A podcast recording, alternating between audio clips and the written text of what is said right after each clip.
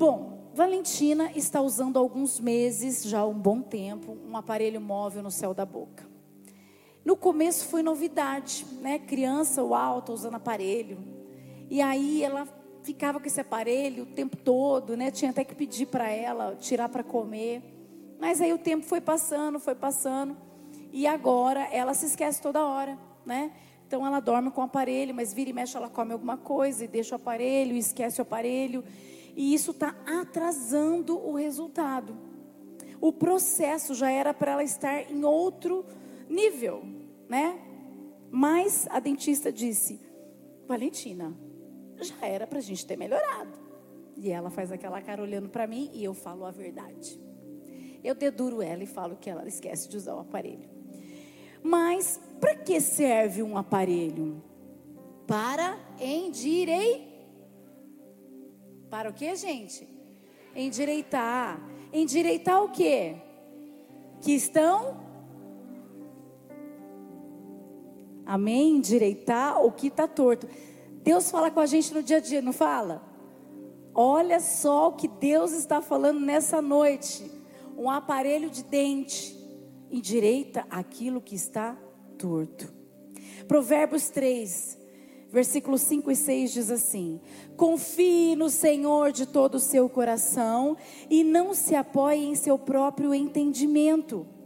Reconheça o Senhor em todos os seus caminhos e ele endireitará as suas veredas. Endireitar as suas veredas é endireitará o seu caminho. Se ele vai endireitar é porque o caminho está o quê? Torto. A palavra endireitar significa fazer uma linha reta. A gente está vivendo um mundo torto onde as coisas estão viradas de cabeça para baixo. O pecado tem colocado as coisas fora do lugar. Você sente isso? Tá tudo invertido. E existe muito crente torto que não anda no caminho reto, que anda no zigue-zague.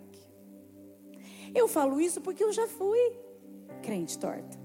Quando eu me refiro que desde criança, tal, na, na, na juventude, na adolescência eu era firme, mas eu ainda não tinha intimidade com Deus. Então eu virei uma jovem torta, crente torta. Eu vivia um caminho torto, igual o homenzinho torto das crianças. Que as crianças já entendem isso. O homenzinho torto, que morava numa casa torta, que andava num caminho torto e a sua vida era torta. Mas um dia o homenzinho torto, a Bíblia encontrou. E tudo que era torto, até você conhece. Uau! Jesus endireitou. Tudo que era torto, Jesus endireitou. Então existe pessoas que estão na presença de Deus, mas que ainda não seguem um caminho reto, um caminho direito. E o Senhor quer endireitar o nosso caminho, para que a gente siga uma única direção e a gente não atrase o processo.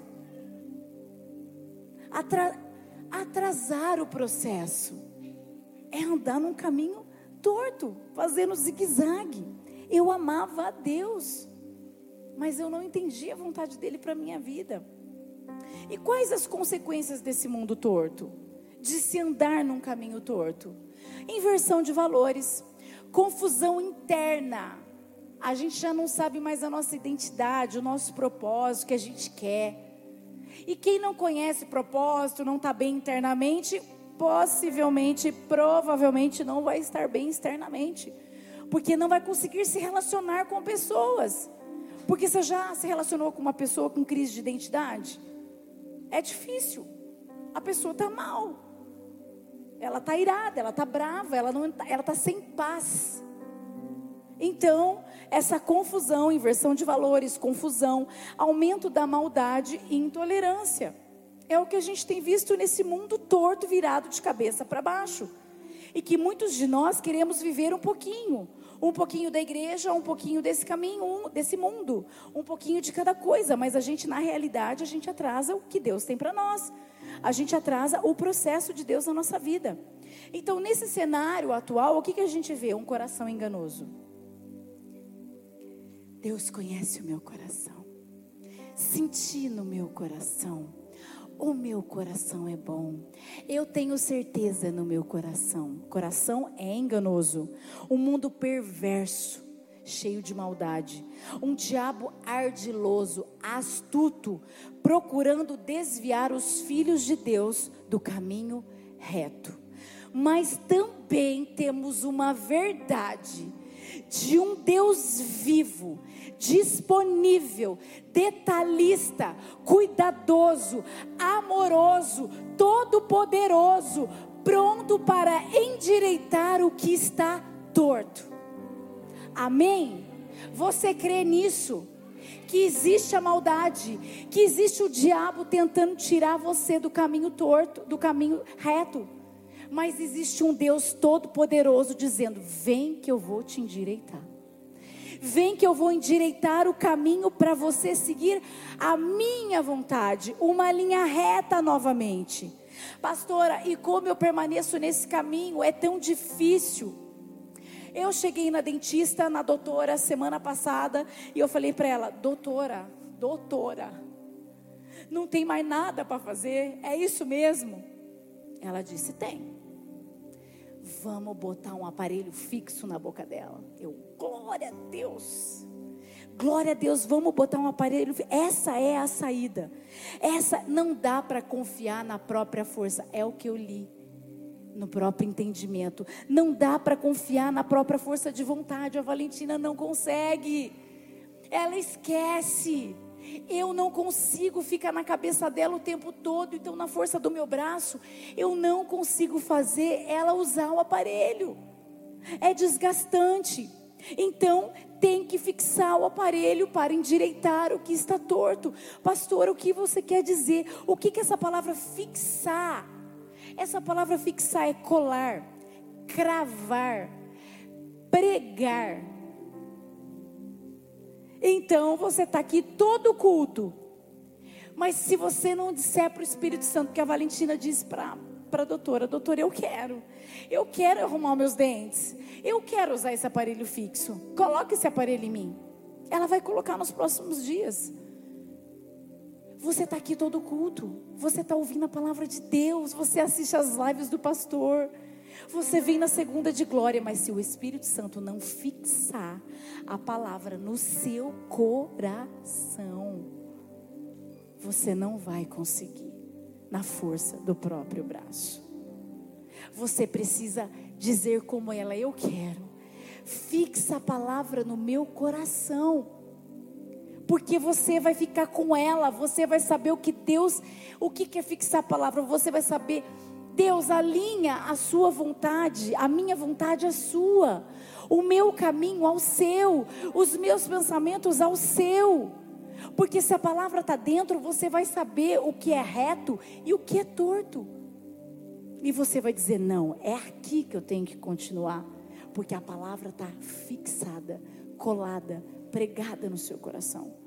Às vezes a gente ouve aqui e sai, amém, glória a Deus, e sai. E porque eu falo, a gente recebe tantas mensagens e eu falo, meu, a pessoa não viu no culto. Pessoa... Eu entendo a imaturidade espiritual, a gente entende, a gente tem maturidade para entender a imaturidade. Mas a imaturidade, ela tem um tempo, por isso quem faz o maturidade lá já sabe muita coisa. Mas aí pergunta umas coisas que é muito clara, que é do caminho torto que não agrada a Deus. Aí você fala, meu Deus, aonde a pessoa estava na hora que a gente estava pregando? Às vezes você está disperso na casa de Deus. Às vezes você ouve parte que é legal e a outra parte você não concorda. Mas deixa eu te falar uma coisa: mesmo você não concordando, a Bíblia é a Bíblia e nada muda a Bíblia. É a verdade. Não tem como você ser um crente torto a vida inteira porque você não vai viver o que Deus tem para você. Então vai chegar uma hora que você vai ter que se posicionar.